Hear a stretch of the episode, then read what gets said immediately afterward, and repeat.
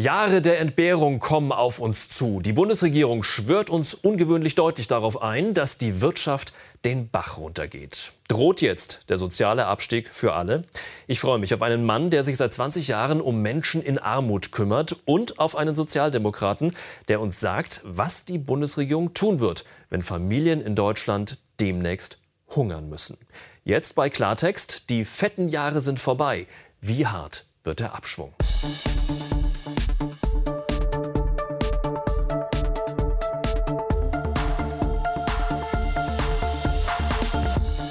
Ich begrüße Sie ganz herzlich. Schön, dass Sie bei uns sind bei Klartext aus Berlin. Freue mich auch, dass meine beiden Gäste bei uns sind, nämlich Wolfgang Büscher vom Hilfswerk Die Arche. Er ist bei uns. Er geht davon aus, dass schon in ein paar Monaten die ersten Familien hungern werden hier bei uns in Deutschland. Wird das wirklich so dramatisch? Darüber sprechen wir. Herzlich willkommen. Schön, dass Sie bei uns sind. Ja, danke schön. Matthias Papendick sitzt im Bundestag für die SPD, also für die Partei des Kanzlers. Außerdem ist er im Ausschuss für Arbeit und Soziales und er kündigt an, wir alle müssen den Gürtel enger schnallen. Willkommen bei Klartext. Schön, dass Sie bei uns sind. Hallo. Ja, Deutschland steht vor einer gewaltigen Rezession. Immer mehr Menschen können sich die einfachsten Dinge im Alltag nicht mehr leisten. dazu kommt auch noch eine Energiekrise, und der Staat könnte das Gas demnächst rationieren. Es wird ernst. Bundeswirtschaftsminister Robert Habeck ruft die Alarmstufe Gas aus. Russland hat seine Gaslieferung massiv gedrosselt. Deshalb kaufen die deutschen Energieunternehmen auf dem freien Markt teures Gas ein. Auf diesen explodierenden Preisen bleiben sie bislang sitzen. Ein Minusgeschäft. Dadurch drohe ein Dominoeffekt, ähnlich der globalen Finanzkrise, die von der Pleite der US-Bank Lehman Brothers ausging, so Robert Habeck. Sollte dieses Minus so groß werden, dass die Unternehmen es nicht mehr tragen können und sie umfallen, droht der gesamte Markt irgendwann umzufallen, also ein Lehman Brothers-Effekt im Energiesystem. Die Versorger beliefern die Stadtwerke nicht mehr, die Stadtwerke nicht mehr die nachgelagerten Kunden. Und dann kann man sich vorstellen, was dann in Deutschland passiert. Etwa ein Super-GAU Gas? Das würde Deutschland in die Nachkriegszeit zurückwerfen. Denn ein Gas aus bedeutet ein industrieller Flächenbrand in der Glas-, Stahl- und Chemieindustrie.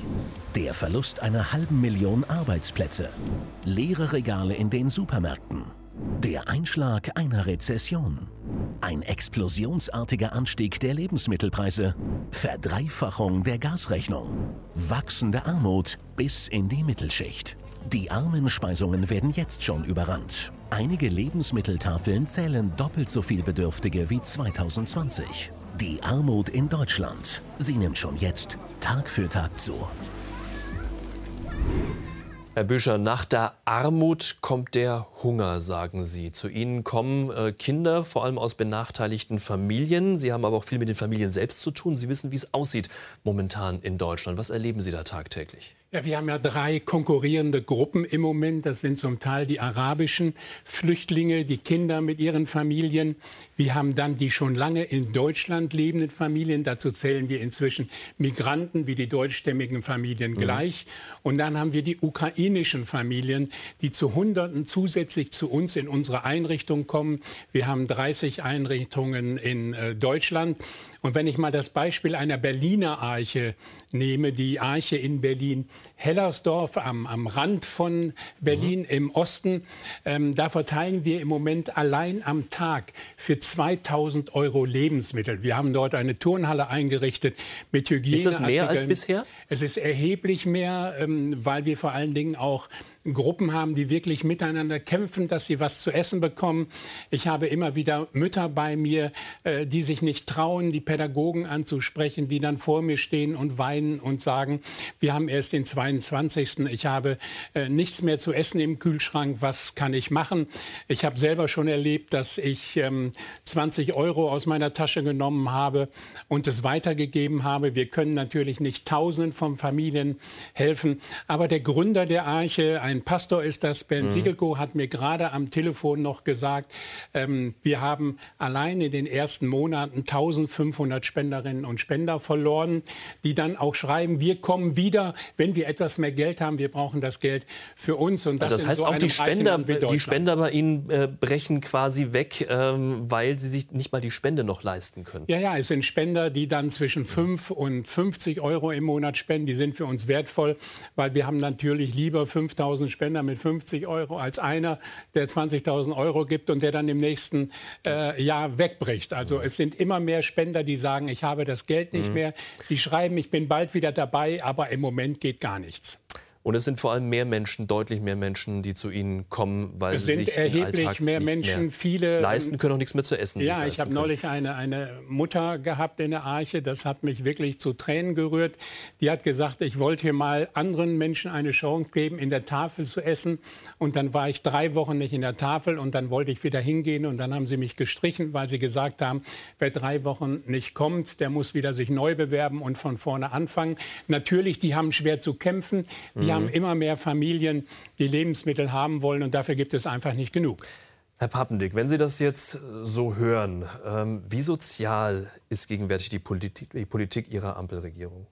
Ich möchte erstmal ähm, Herrn Bücher und all seinen Kollegen danken für ihre Arbeit und auch den Ehrenamtlern, die da mitmachen. Ich habe einen Wahlkreis Frankfurt-Oder oder Spree. Mhm. Da haben wir auch Tafeln und ähm, ich bin auch noch ähm, kommunal ähm, politisch aktiv. Das heißt also, wir haben jetzt gerade beschlossen, dass wir unseren äh, Tafeln aus unserem Landkreis heraus finanzieren und eine größere Finanzierung zur Verfügung stellen, allen Trägern, die da sind. Wir haben verschiedene Träger und ähm, das ist bei uns auch so, dass, äh, dass, das Bild sozusagen ganz klar ist. Und wir sind auch bundespolitisch Was an der trägt die Politik davon an äh, Verantwortung? Wie sozial ist die Politik der Ampelregierung momentan? Und wir stellen, stellen uns auch bundespolitisch diesen Aufgaben, ganz klar.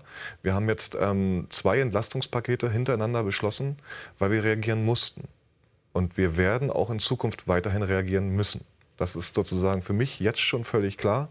Und ähm, wir haben einerseits sozusagen denen geholfen, die in der Arbeit sind, andererseits denen, die in der Ausbildung sind und in, in, im Studium, den BAföG-Empfängerinnen, den Heizkosten, Menschen, die ähm, auf Heizkosten angewiesen sind oder auch ähm, ganz einfach äh, die Pendlerpauschale oder auch ähm, das Thema mit dem ÖPNV-Ticket, wo, also wir, 9-Euro-Ticket. wo wir ein breites ähm, Hilfspaket aufgestellt haben. Ja.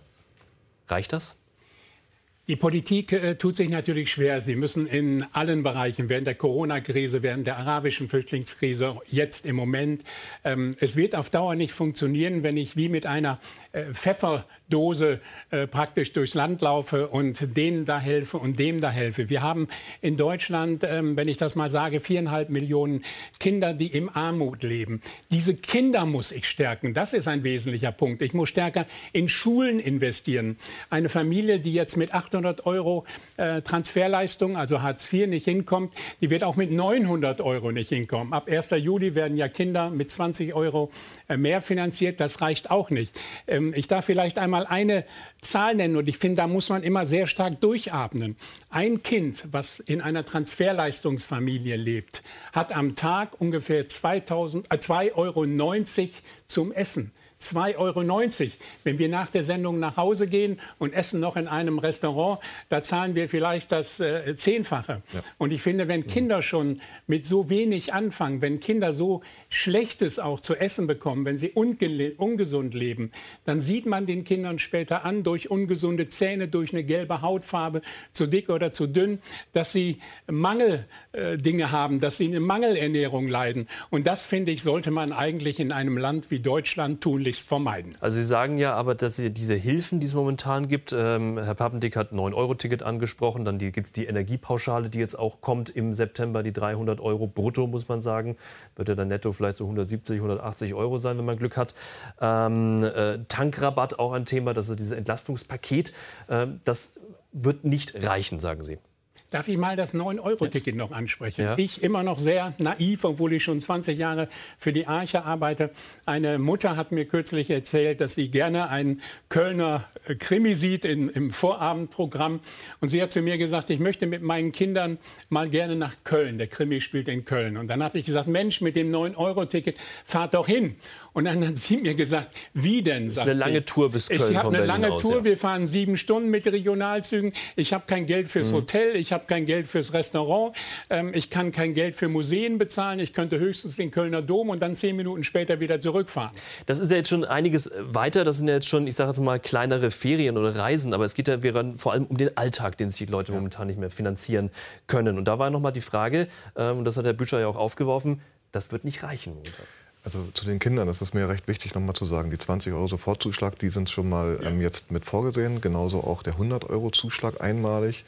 Und wir werden auch den Menschen, die ähm, äh, Sozialleistungen bekommen, auch 200 Euro einmalig jetzt sozusagen direkt zahlen, um ihnen akut zu helfen. Und es ist mir völlig klar, dass wir da sozusagen weiter an dem Thema dranbleiben und da werden wir auch dranbleiben.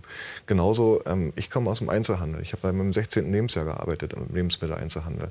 Ähm, meine Kollegen und Kolleginnen, die verdienen 10,45 Euro. Für die ist der Mindestlohnerhöhung auf 12 Euro ganz, ganz wichtig am 1. Oktober. Weil das sind dann 1600, roundabout 1600 Euro netto dann. Und der wird dann erhöht ab dem 1. Ähm, Juli 23 wird sozusagen verhandelt die neue Höhe und dann geht der nach neun Monaten wieder einen Schritt höher. Und kurz vor der Wahl im Juli äh, 25. Da kann es dann noch niemand mal in der Regierung, die danach kommt, noch mal zurückdrehen. Wird das zweite Mal erhöht auf 12 Euro plus X1, 12 Euro plus X2.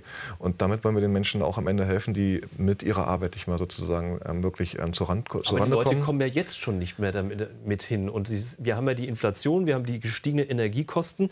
Das gleicht ja der Mindestlohn von 10,45 Euro, diese 1,50 Euro, die jetzt draufkommen, nicht unbedingt aus. Es sind so gesehen 15 Prozent mehr Gehalt.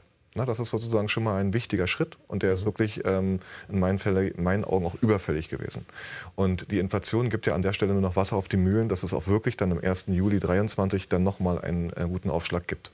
Und äh, wir haben jetzt die EEG-Umlage sozusagen gesenkt zum 1. Juli, damit die Energiepreise gedämpft werden. Ähm, wir haben eine Bundesregierung, die ganz klar höhere Ausbauziele jetzt erreichen will. In meinem Landkreis, ich habe einen ländlichen Landkreis, da äh, bauen wir jetzt fast 1000 Hektar Solarflächen aus. Wir bauen über 100 äh, Windanlagen aus. Wir haben, sind seit 2018 schon klimaneutral. Wir sind jetzt bei 138 Prozent. Wir versorgen so gesehen Berlin mit Strom. Und was wir aber bei diesen ganzen Thematiken nicht vergessen müssen, ja, ist, der Strom in dem Moment wird natürlich dann in dem Moment in einer gewissen Art und Weise mehr da sein, aber wir müssen uns über die Speicherung unterhalten. Und da stelle ich mal eine, eine, spannende Frage ist, der Strompreis geht jetzt immer höher. Und eigentlich müssen wir ja sozusagen auch dafür sorgen, dass die Menschen den Strom dann nutzen, wann er sozusagen eigentlich am besten wäre für uns als Volkswirtschaft. Wann wäre denn das? Mal sozusagen als Frage zurückgeworfen. Was würden Sie glauben, wann sollte man Strom eigentlich als Verbraucher nutzen heutzutage? Dann, wenn man ihn braucht. Gute Antwort, aber ähm, Würde ich jetzt mal einfach in den Raum ich- stellen, ich sag ohne noch nicht genau zu wissen, worauf Sie hinaus wollen. energiepolitisch wäre das damals gewesen, dass man sozusagen sagt, der Nachtstrom ist der günstigere. Heutzutage ist es der Tagesstrom, weil wir haben bedeutend mehr Strom sozusagen im Überschuss am Tag durch Mhm. die Solarenergie als in der Nacht. Und da sollten die äh, Verbraucher auch an der Stelle entlastet werden, Aber all das damit, macht sie, ja den günstigen, damit sie günstigeren Strom bekommen. Aber es Na, macht das kann ich selber beeinflussen.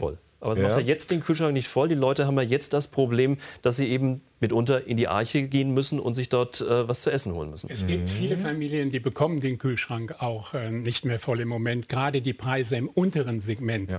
sind ja massiv angestiegen. Mir sagte neulich jemand, ähm, wenn ich in meinen Bioladen gehe, merke ich das noch nicht. Aber da sind die Preise eh relativ hoch. Und es ist ähm, ja irgendwo faszinierend zu sehen. Wir haben ähm, vor einigen Wochen waren wir zum ersten Mal mit einer Jugendgruppe, also 17, 18-Jährige, an der Ostsee. Und die Mitarbeiterin hat ein Experiment gemacht. Sie hat die Jugendlichen gefilmt, wo sie zum ersten Mal über die Dünen schauten und das Gesicht verzogen haben, als sie so ein großes Wasser gesehen haben. Ich will damit sagen, wenn junge Menschen, wenn Eltern in kein Restaurant gehen können, wenn sie nicht ins Kino gehen können, ins Theater, sie wissen nicht, was eine Oper ist. Wir haben Kooperationen, zum Beispiel in Frankfurt mit Eintracht Frankfurt, mit Hertha, um ins Olympiastadion zu gehen. Dann sagen wir immer, diese Art von Kindern, die noch nie etwas erlebt haben, leben in einem Land wie Außerirdische. Sie können nichts, sie kennen nichts anderes als die 1000 Meter um ihre Wohnung herum. Und hier glaube ich, muss man, jetzt muss man zuerst mal helfen und sehen, da packe ich zu, da packe ich zu. Aber wir können uns auf Dauer nur dann etwas leisten, wenn wir unsere Kinder stark machen. Ja. Dass sie später arbeiten können, ein selbstbestimmtes Leben führen können und dass sie später dann auch in der Lage sind, Steuern zu bezahlen. Wollen tun die das alles, aber sie lernen es nicht und sie werden es dann im Moment später auch nicht umsetzen können. Ich habe hab nur eine Schwierigkeit, wenn diese pauschalen Aussagen kommen, sie müssen jetzt irgendwie Energie sparen. Ja?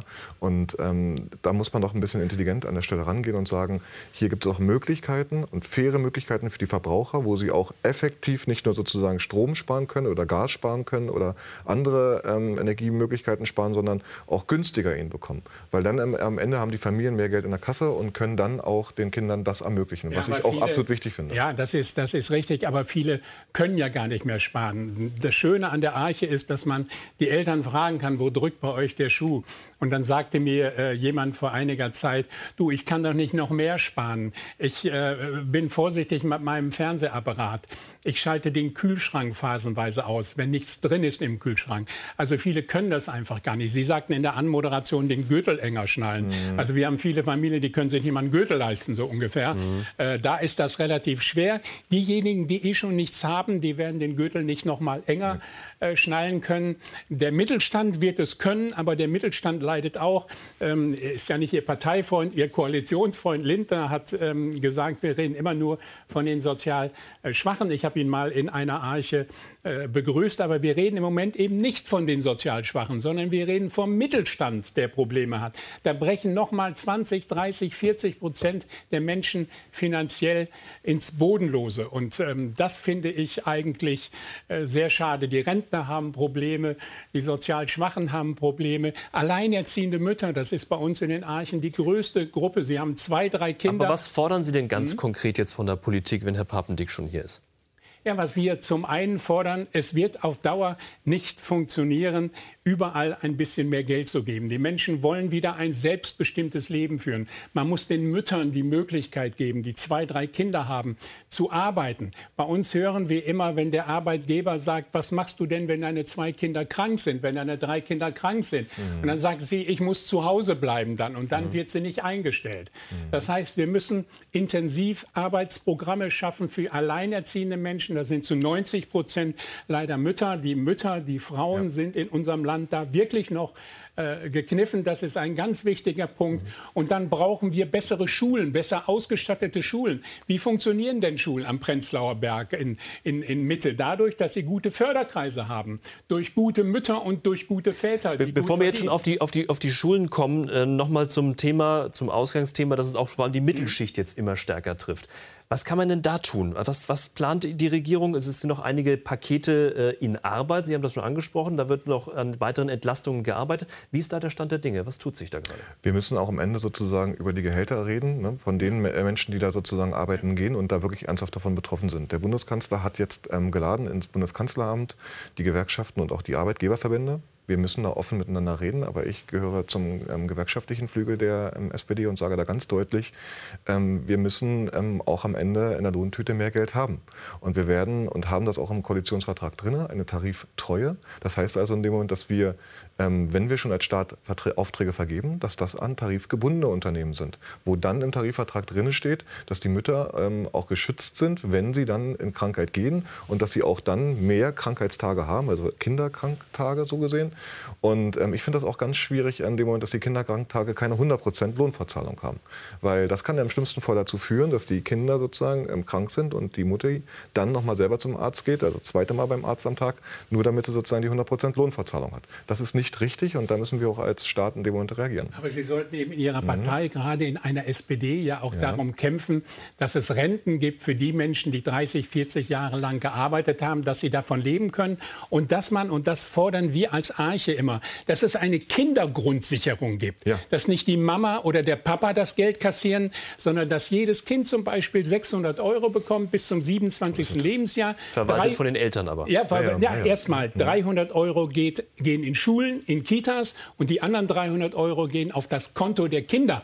Dass eben nicht die Mama sagt, ich kaufe davon mir was anderes. Ich weiß, dass das alles schwierig ist, aber zumindest ist dann das Gefühl da, wenn ein Vater sagt, ich kaufe mir davon äh, Zigaretten, dann weiß er im Unterbewusstsein, ich tue da was Falsches. Das Kind, das Geld steht den Kindern zu in ja. erster Linie und nicht den Eltern. Es heißt ja auch Kindergeld. Ich will was zu der Kindergrundsicherung ja. sagen, dann zur Rente. Also die Kindergrundsicherung steht bei uns im Koalitionsvertrag drin, da wollen ja. wir ran. Und diese 20 Euro Sofortzuschlag, die werden wir da nicht mit reinrechnen. Da haben wir uns schon vorher sozusagen jetzt in der Koalition... Wenn das funktioniert, naja, machen da, wir eine tiefe Verbeugung. Na, aber da sind wir dran. Ähm, fröhlich sind wir da an dem Thema ähm, dran, weil das wirklich nämlich schon auch überfällig ist. Und das ähm, andere Thematik ist ähm, die Rente. Und äh, da muss man auch klipp und klar sagen, also ich komme ähm, aus einem Bereich, wo Betriebszugehörigkeit von 47, 50 Jahre sind. Ja? Also da sind die Kollegen wirklich so lange dabei. Ich war selber 23 Jahre jetzt dabei. Und ähm, da hast du das Thema, dass die, wenn 45 Jahre, ne, weil sie sind dann auch meistens Frauen bei mir, also es war eine hohe Frauenquote, ich war mal in Minderheit. Und ähm, da ist das so, dass die ähm, bedingt durch ihre Elternzeit und ähm, dann auch äh, durch Senkung ähm, der Arbeitszeiten, weil sie ja sich dann auch teilweise um die Kinder auch am Ende gekümmert haben, die Care-Arbeit an ihnen hängen geblieben ist, dass sie dann eine geringe Rente haben. Dann haben die da 800 Euro Rente. Ne? Das ist sozusagen Praxis. Und da muss man sagen, es geht nur mit höheren Gehältern.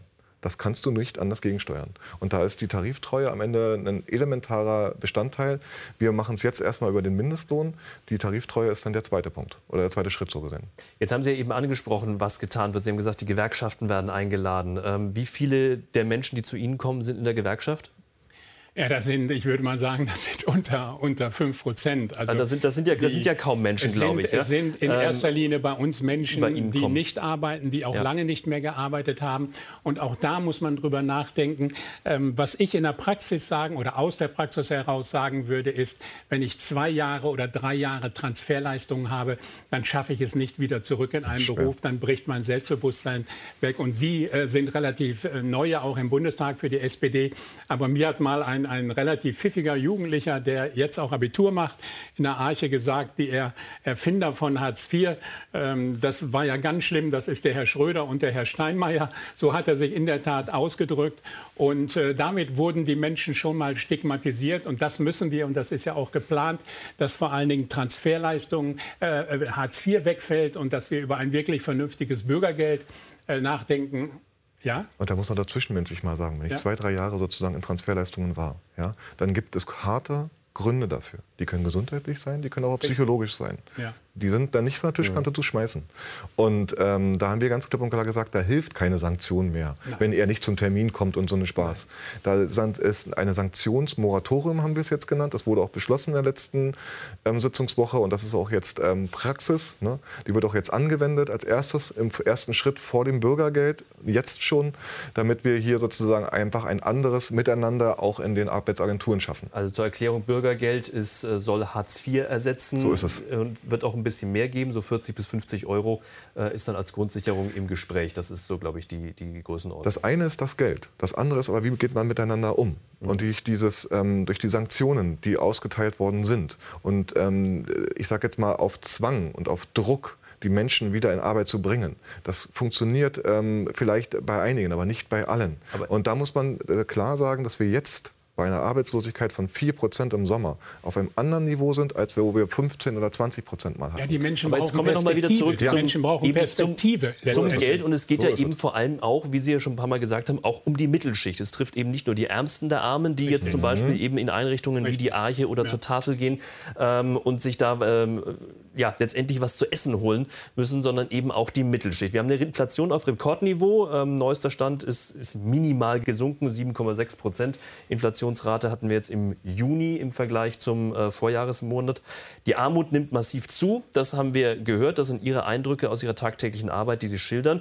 Und äh, es trifft eben nicht nur eben die unteren Einkommensklassen, sondern allmählich auch immer mehr die Mittelschicht. Und wir haben ja mal für Sie ein kleines Rechenbeispiel. Ein Vier-Personen-Haushalt mit Gasanschluss verbraucht aktuell in einer 100 Quadratmeter Wohnung rund 14.000 Kilowattstunden. Das kostet knapp 2.000 Euro. Steigen die Gaspreise wie befürchtet, verdoppeln sich die jährlichen Kosten auf über 4.000 Euro. Für viele zu viel. Doch die Bundesregierung will sich weitere Entlastungspakete sparen. Wirtschaftsminister Robert Habeck wehrt sich gegen eine Energiesparprämie. Wenn jemand sagt, ich helfe nur, wenn ich nochmal 50 Euro kriege, dann würde ich sagen, die kriegst du nicht, Alter. Stattdessen ruft Habeck eine Energiesparkampagne ins Leben. Eine Anleitung, wie die Deutschen klimafreundlich Energie sparen können. Etwa durch wassersparende Duschköpfe oder das Kochen mit Deckel drauf. Bundeskanzler Olaf Scholz plant eine steuerfreie Einmalzahlung der Arbeitgeber als Inflationsbonus. Und SPD-Arbeitsminister Hubertus Heil möchte nur Geringverdiener entlasten. Aber Finanzminister Christian Lindner bremst, denn er will unbedingt die Schuldenbremse einhalten. Einen Kriegssoli wird es mit mir nicht geben. Wir sind in einer fragilen Lage. Was wir jetzt brauchen, sind mehr Wachstumsimpulse, mehr Gründungen, mehr Überstunden, um unseren Wohlstand zu sichern. Verschenkt die flackernde Ampel bald nur noch Spartipps statt Geld. Ja, Herr Papendick, eine Anleitung zum richtigen Kochen, äh, Duschtipps und wir sollen mehr Überstunden machen. Ist das jetzt so die Antwort auf die Krise, die wir haben für Millionen Menschen, die sich nichts mehr zu essen kaufen können bald? Ich glaube, Herr Habeck kann gut kommunizieren. In dem Beispiel hat er jetzt nicht so gut kommuniziert, um es deutlich zu sagen. Ähm, und ähm, Herr Habeck, ähm, als, wir sind so gesehen der große Koalitionspartner, als kleiner Koalitionspartner, der jetzt das Finanzministerium hat, macht dort seine Arbeit. Er Herr Lindner. Das, genau, das, Entschuldigung, Herr Lindner, ja, Entschuldigung, Herr Lindner. Und er hält das Geld dort zusammen, das ist seine Aufgabe. Und das ist erstmal an der Stelle okay. Ja? Aber in der Tat äh, werden wir ähm, reagieren müssen auf die Situation, die jetzt ähm, kommen wird. Ich teile die Auffassung, ähm, dass durch die Gaslieferungen, die jetzt Russland und nur Russland verursacht, durch weniger Gaslieferungen bei uns eine Krise hervorzurufen, dass wir darauf reagieren müssen. Weil die Preise, die Sie genannt haben, die sind so. Wie das sehe ich auch so. Ähm, wir werden ähm, im Klartext, ähm, was wir vorher bei den Corona-Infektionen an den Zahlen immer gesehen haben, werden wir jetzt in Zukunft ähm, sehr wohl auf unseren Gasspeicherbestand gucken müssen. Wie hoch ist der jetzt gefüllt? Weil wenn ich kein Angebot ähm, am Markt habe, dann werde ich unsere Nachfrage, die relativ klar herauszurechnen ist, nicht befriedigen können. Und wenn wir nicht im Herbst vernünftige Gasspeicherbestände haben, wir haben ein Gasspeichergesetz dazu erlassen, 90 Prozent ist unser Ziel, damit müssen wir in den Winter hineingehen, weil sonst in dem Moment kommen wir wirklich in ernsthafte Schwierigkeiten. Also das heißt, wir kommen in die täglichen Inzidenzwerte vom Gas. Das ist so. Das momentan das aus, aus, aus Corona hört sich, jetzt, hört sich jetzt ähm, bitter an, aber ist so. Ja. Also, dennoch, dennoch, Herr Büscher, Duschtipps vom Wirtschaftsminister, ähm, ist das realitätsnah, das wir hier bekommen von der äh, SPD geführten Ampelkoalition? Ja, ich meine, da sagen die Eltern natürlich, äh, die ich aus den Archen kenne, äh, was sollen wir noch alles machen? Ich muss demnächst von Wasserstrahl ja. zu Wasserstrahl springen, um äh, nass zu werden. Das wird auf Dauer nicht funktionieren. Außerdem erreichen sie viele der Familien ja gar nicht, weil sie nicht vorm Fernseher sitzen und sich ähm, informieren. Es ist eigentlich schade. Viele Leute gehen mit der Armut auch böse um. Ich habe jetzt ähm, von Professor Butterweger, einem Armutsforscher mhm. aus Köln, der hat gesagt, wenn es die privaten NGOs nicht gäbe, dann müsste der Staat sich besser kümmern. Das fand ich eine ganz gefährliche und äh, äh, schlimme Aussage. Wir brauchen natürlich im Moment mehr ähm, privates Engagement. Der Staat wird nicht alles leisten können, weil in der Tat wahrscheinlich auch nicht dafür genügend Geld ist. Es sei denn, man drückt es. Aber es wird nur langfristig, ich habe schon gesagt, funktionieren, wenn wir Kinder stark machen, wenn wir Familien stark machen, wenn wir Mütter stark machen, wenn wir auch die Leute stark machen, die sagen, ich möchte langfristig in Deutschland bleiben. Da kommt auch noch ein großes Problem äh, dazu. Wir haben viele äh, ukrainische Schulklassen gegründet ähm, in Deutschland in unterschiedlichen Archen. Und mir sagte jetzt einer der Lehrer, du kannst davon ausgehen, dass 40 Prozent aller Ukrainerinnen und Ukrainer hier bleiben werden. Der Rest wird wieder zurückgehen. Die, die aus den schwierigen Ostgebieten kommen, die jetzt komplett zerstört sind. Da werden massenhaft große soziale Probleme kommen. Und, und meine große Angst ist wirklich, dass wir in Deutschland ähnlich wie in anderen Kontinenten hungernde, leidende Menschen sehen. Und äh, das gerade bei Kindern äh, finde ich wirklich für ein reiches Land wie Deutschland ein Desaster. Also ich stimme Ihnen zu. Das sind richtig ernsthafte Gefahren dort, aber ich stimme Ihnen bei einer Sache nicht zu, dass wir als Staat nicht das handeln müssen, sondern ich bin absolut davon überzeugt, das müssen wir als Staat lösen.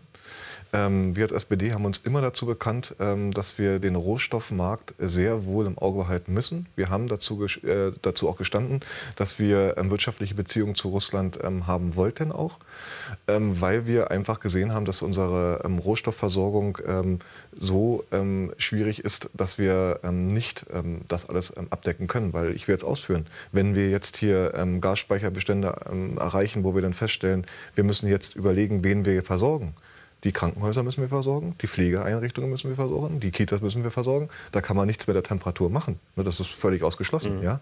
Und ähm, wenn ich also zu Hause in irgendeiner Weise ja, ähm, etwas kompensiere, dann ist das mit Strom. Wenn ich jetzt keine Heizung warm habe, dann werde ich in dem Moment irgendwie mit Strom heizen. Das ist relativ mhm. logisch. Und wenn der Strombedarf im Winter, ne, wo wir nicht so viel Solarenergie haben, nach oben geht massiv, dann kommen wir in den Blackout-Gefahr. Und die ist dann auch elementar. Und dementsprechend müssen wir ganz klar als Staat sozusagen darauf achten, dass wir jetzt gute Gasreserven haben. Ohne die geht es nicht. Also Gas dann gegebenenfalls rationieren, wie wir äh, zu, zu, Beginn der Sendung gehabt haben. Das könnte das Worst-Case-Szenario sein, was Sie gerade eben auch so ein bisschen äh, angedeutet haben. Ähm, ich will noch mal darauf zurückkommen. Es, es, wird ja viel getan von der, von der Ampelregierung. Wir haben die verschiedenen Beispiele gehabt, von 9-Euro-Ticket über Tankrabatt bis Einmalzahlung. Und ähm, da sind noch mehrere Dinge ähm, im Gespräch. Man hat aber nur das Gefühl, es dauert alles sehr, sehr lange. Also die Einmalzahlung, diese Energiepauschale, die im September kommen soll, die wurde, glaube ich, im März verabschiedet. Warum dauert so etwas immer so lange? Die Leute brauchen ja das Geld jetzt. Wir Heute. Sind das ist alles gut. Ähm, wir haben äh, einen Kanzler von Olaf Scholz, der ganz klar überlegt, wie er vorangeht. Mhm. Wir werden uns jetzt nicht in dem Moment, ähm, ich sage jetzt mal, von Panik treiben lassen, sondern man muss sozusagen genau behutsam achten, was man macht. Aber die Menschen und, haben langsam Panik. Und wir werden es so machen, dass es wirkt. Es waren 30 Milliarden Euro, die wir jetzt insgesamt in die Entlastungspakete gesteckt haben. Das ist keine kleine Summe. Und ähm, wir werden jetzt auch, wir haben auch ebenfalls die Rente sozusagen massiv erhöht. So hoch, wie wir sie jetzt erhöht haben, haben wir sie noch nie erhöht.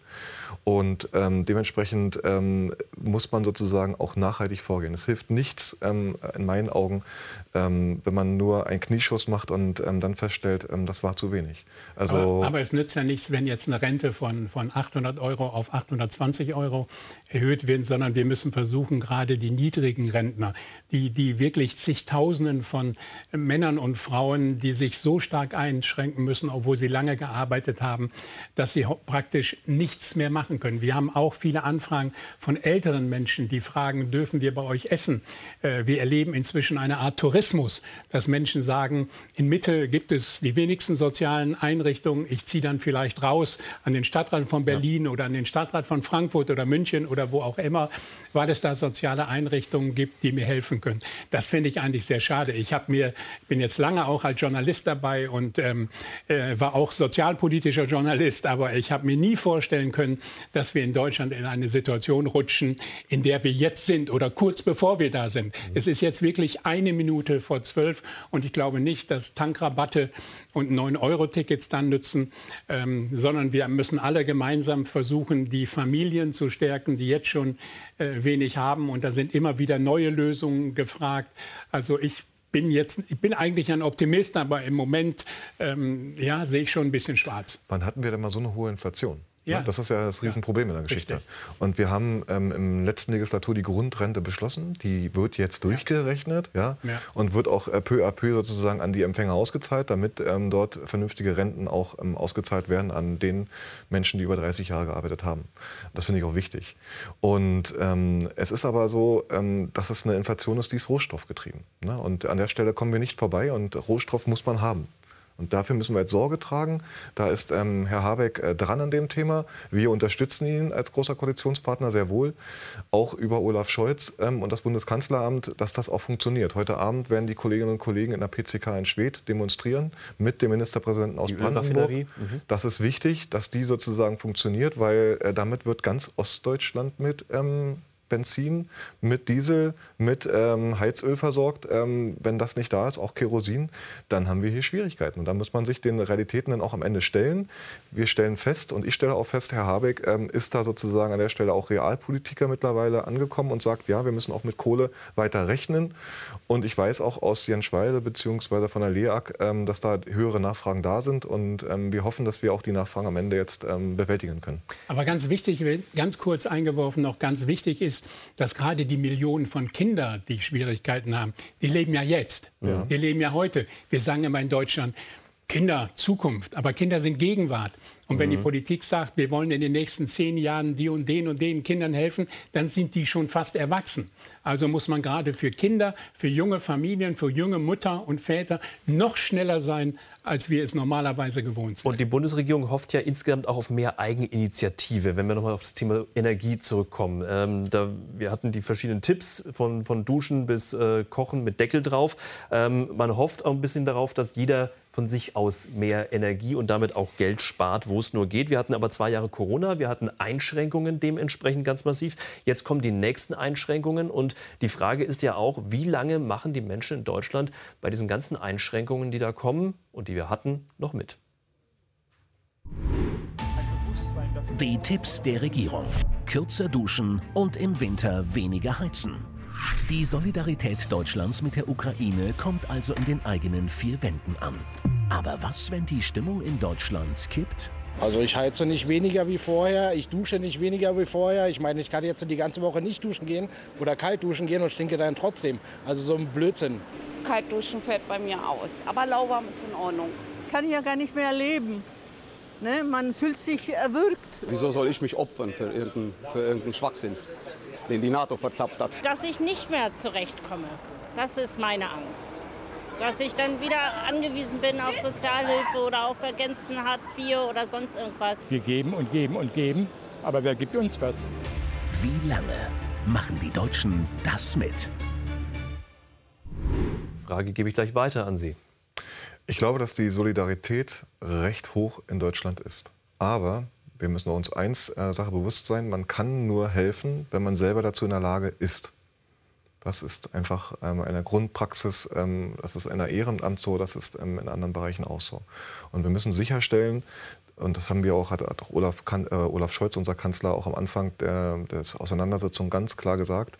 Einerseits wollen wir nicht Kriegspartei sein und andererseits ähm, sind wir ganz klar überlegt, welche Sanktionen für uns Sinn machen.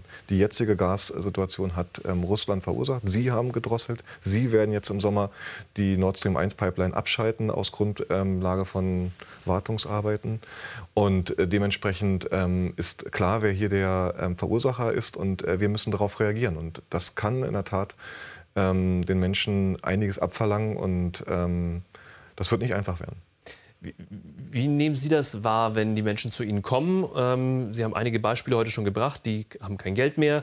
Der Monat hat noch fünf, sechs, sieben, acht Tage. Der Kühlschrank muss voll äh, werden und sie brauchen was ähm, zu essen. Stichwort Frieren für den Frieden, Hungern für den Frieden. Wie hoch ist da die Solidarität noch? Also Solidarität insgesamt ist in Deutschland sehr hoch. Da habe ich gestaunt äh, während der Corona-Zeit. Wir haben ein erhebliches Mehr an Spenden bekommen. Aber auch wenn man nichts zu essen hat? Stützung bekommen. Aber das große Problem ist, dass eben die, die jetzt eh schon wenig haben, äh, die haben ja vorher schon gespart. Die haben vorher schon weniger geduscht. Die haben vorher schon das Licht zeitig ausgemacht und an anderen Dingen gespart. Die werden da kaum noch mal äh, zusätzlich eingreifen können. Also wir sind als Arche auf äh, schlimme Dinge gefasst. Äh, wir rechnen mit immer mehr Menschen, die zu uns kommen werden. Wir hoffen nicht, bisher haben wir das noch nie machen müssen, dass wir ähm, Eltern wieder nach Hause schicken, dass wir Kinder wieder nach Hause schicken müssen. Aber was Sie schon in Deutschland haben, dass ängstliche Kinder zu einem kommen in die Einrichtung und Pädagoginnen und Pädagogen fragen, haben wir jetzt in Deutschland Krieg? Ist das jetzt in Deutschland genauso wie in der Ukraine, weil sie zu Hause kleine Aufklärung äh, bekommen? Also wir haben viele Kinder, die psychisch äh, krank sind, äh, viele Kinder, die alleine nicht mehr klarkommen und wir müssen in den Archen immer mehr Aufklärungsarbeit äh, leisten. Also da wird ein erhebliches Problem auf uns zukommen. Ich will es deutlich sagen, Herr Büscher. Ja? Ähm, Sie haben in meinen Augen völlig recht. Ja? Wenn wir als Bundesregierung 100 Milliarden Euro gehabt haben, nur dafür, dass wir uns sozusagen militärisch jetzt aufrüsten, ja. so werden wir genauso zum Beispiel das gute Kita-Gesetz fortführen und werden nicht ein Euro an der Stelle irgendwo sparen und werden das Geld auch zur, zur Seite stellen können oder bereitstellen können, was wir brauchen. Und dafür werden wir ähm, sorgen als Parlamentarier. Dafür kämpfen wir schon 25 Jahre. Ja. Ich hoffe, dass es in dieser Legislaturperiode auch umgesetzt wird. Da wissen Sie, wo wir stehen. Ja. Ja. Und hat Finanzminister Christian Lindner ja in diesen Tagen auch aufhorchen lassen, denn er fürchtet eine sehr besorgniserregende Situation in den nächsten Wochen und Monaten angesichts dieser Energiekrise, die wir hier in Deutschland haben. Wie könnte die aussehen, diese besorgniserregende Situation? Ich kann es jetzt nicht den Kontext sozusagen von ihm sagen, ob es jetzt finanziell gesehen ist oder ähm, energietechnisch gesehen. Das wird er offen gelassen? Ich bleibe erstmal beim finanziellen Part. Zum, ähm, zum energiepolitischen habe ich schon etwas gesagt. Ich denke, ähm, rein finanziell gesehen, ja, und wenn wir jetzt mal unseren ähm, Haushalt uns anschauen, müssen wir die Maßnahmen ergreifen, die nötig sind. Und da wird auch eine Schuldenbremse am Ende sozusagen nicht helfen in so einer Situation. Die werden wir dann in dem Moment, äh, wie wir es auch schon ähm, vorher beschlossen haben, dann aussetzen. Das muss passieren, wenn die Situation erforderlich ist. Davon, Herr Lindner aber drauf, dass die eingehalten davon, wird wieder. Und ich bin davon überzeugt, dass jeder Parlamentarier weiß im richtigen Augenblick, wie er abzustimmen hat. Das heißt, die Schuldenbremse könnte gerissen werden. Das, davon gehe ich aus, wenn die Situation ähm, es erforderlich macht. Davon bin ich überzeugt, ja. Das Problem wird sein, dass Herr Lindner natürlich seinem Wahlklientel äh, verpflichtet ist. Es wird sicher ein schwieriger Kampf. Es sind sehr unterschiedliche Koalitionsparteien, glaube ich, im Moment. Habe ich auch noch nicht in der Form erlebt. Und äh, wir hoffen wirklich, äh, dass man über einen längeren Zeitraum hinweg mehr investiert in unsere Familien und Kinder und in die Menschen, die in Deutschland leben. Ich halte nichts davon, dass wir uns persönlich in irgendeiner Weise in der, in der Politik angreifen. Aber wir müssen doch die Fakten sehen. Hätten wir vor der Wahl gesagt, dass wir als SPD 100 Milliarden jetzt ähm, mir nichts, dir nichts sozusagen ins Militär investieren, Einfach so? Nein. Ja, Aber wir haben die Fakten gesehen, so wie sie sind. Und wir haben davon aus Überzeugung zugestimmt. Und genauso erwarte ich auch in dem Moment, wenn die Situation da ist, dass wir auch im sozialen Themen äh, einstehen. Vielen Dank. Das war Klartext mit Wolfgang Büscher und Matthias Papendick. Dankeschön, dass Sie bei uns waren. Danke für die Diskussion. Und ich freue mich, wenn wir uns nächste Woche wiedersehen um 22.10 Uhr am Mittwochabend. Klartext dann bei Servus TV. Und bis dahin Ihnen auch einen schönen Abend.